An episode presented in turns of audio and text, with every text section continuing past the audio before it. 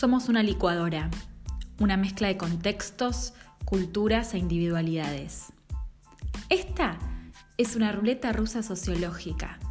Para jugar vas a tener que profundizar en la experiencia cotidiana, tratar de descifrar la actualidad y pensar más allá de las palabras. De vez en cuando, ¡pum!, toca la bala y explosión neuronal. Aprendes algo nuevo.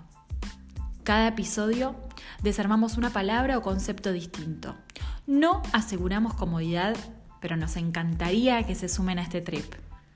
Bienvenidas, bienvenidos y bienvenides a Diccionario Existencial.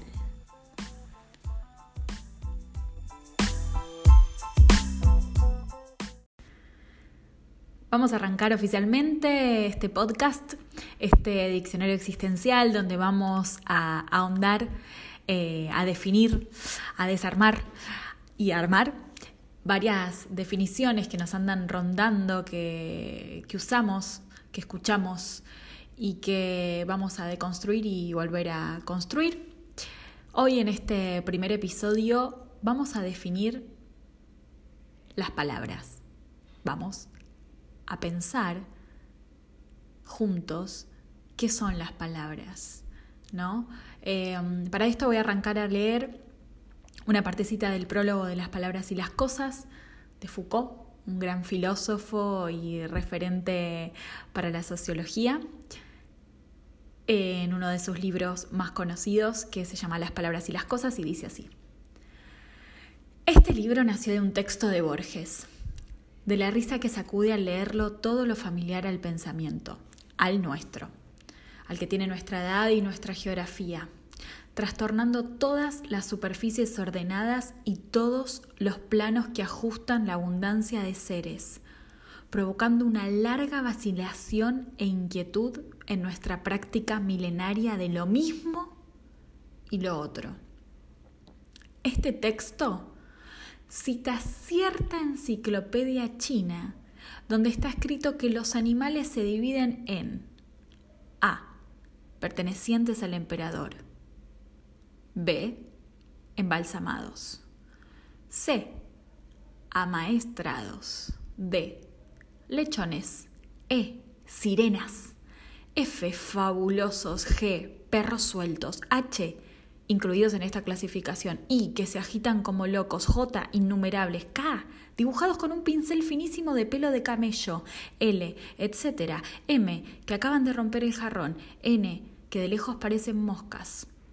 En el asombro de esta taxinomia, lo que se ve de golpe, lo que por medio del apólogo se nos muestra como encanto exótico de otro pensamiento, es el límite del nuestro, la imposibilidad de pensar esto. Bueno, la idea de traerles este pequeño texto de Borges citado por Foucault es eh, tratar de interpretar, ¿no? de analizar un poco la conducta humana, humana, nuestras formas de ver y de entender el mundo. Cuando escuchamos esta clasificación que hace muy genialmente Borges sobre los animales, según cierta enciclopedia china, ¿no? vamos a pensarlo como con comillas eso, Borges nos evidencia varias cosas, ¿no? Primero, que asociamos las cosas por categorías según lo que conocemos. Otra de las cosas eh, que nos hace ver, que me hace reflexionar, es que nuestra cultura nos diseña ¿no? como esos anteojos, esos lentes con los que observamos e interpretamos lo que nos rodea. ¿Qué quiere decir esto? Que en general la manera en que nosotros conocemos las cosas, el orden en que entendemos lo que nos rodea, las maneras de actuar, de pensar, de sentir que conocemos, que no solo son las que nos parecen normales o las naturales o las obvias, sino son también las que nos parecen mejores, ¿no? Esos lentes con los que vemos las cosas, según la época, el lugar y varias cosas más, eh, le podemos llamar paradigma. ¿no? Como para buscarle alguna definición que utilizan varias ciencias sociales o mismo la filosofía. Vendría a ser, básicamente. Si yo tengo lentes color azul, voy a ver el mundo color azul.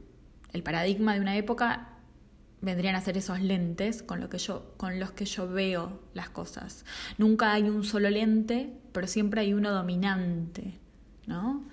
Eh, y ese ese paradigma, esos lentes dominantes, ese color de lentes dominantes en una época y en una sociedad, lo vemos reflejado en el sentido común.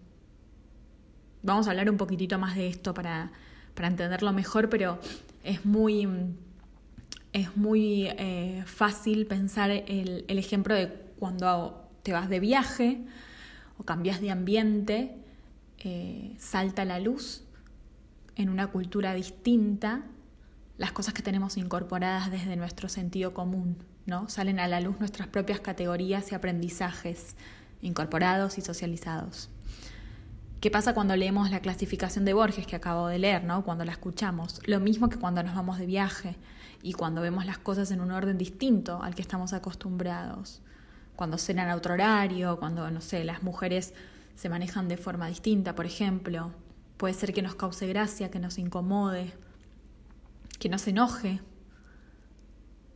Pero esto de la incomodidad es, es lo primero que, que nos tiene que, llamar la atención para pensar si es posible reflexionar por fuera de nuestra cultura, es posible irnos de ahí.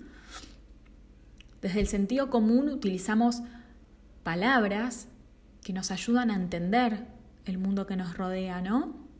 Las cosas que no podemos nombrar, que no podemos decir, de alguna manera es como que no existieran.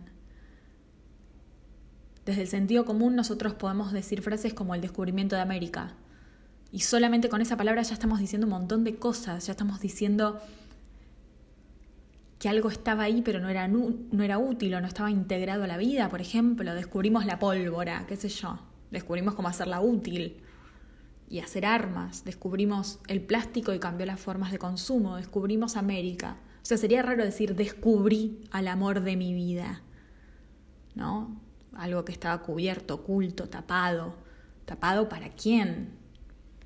¿No? Me encontré al amor de mi vida, el amor de mi vida ya existía. Em,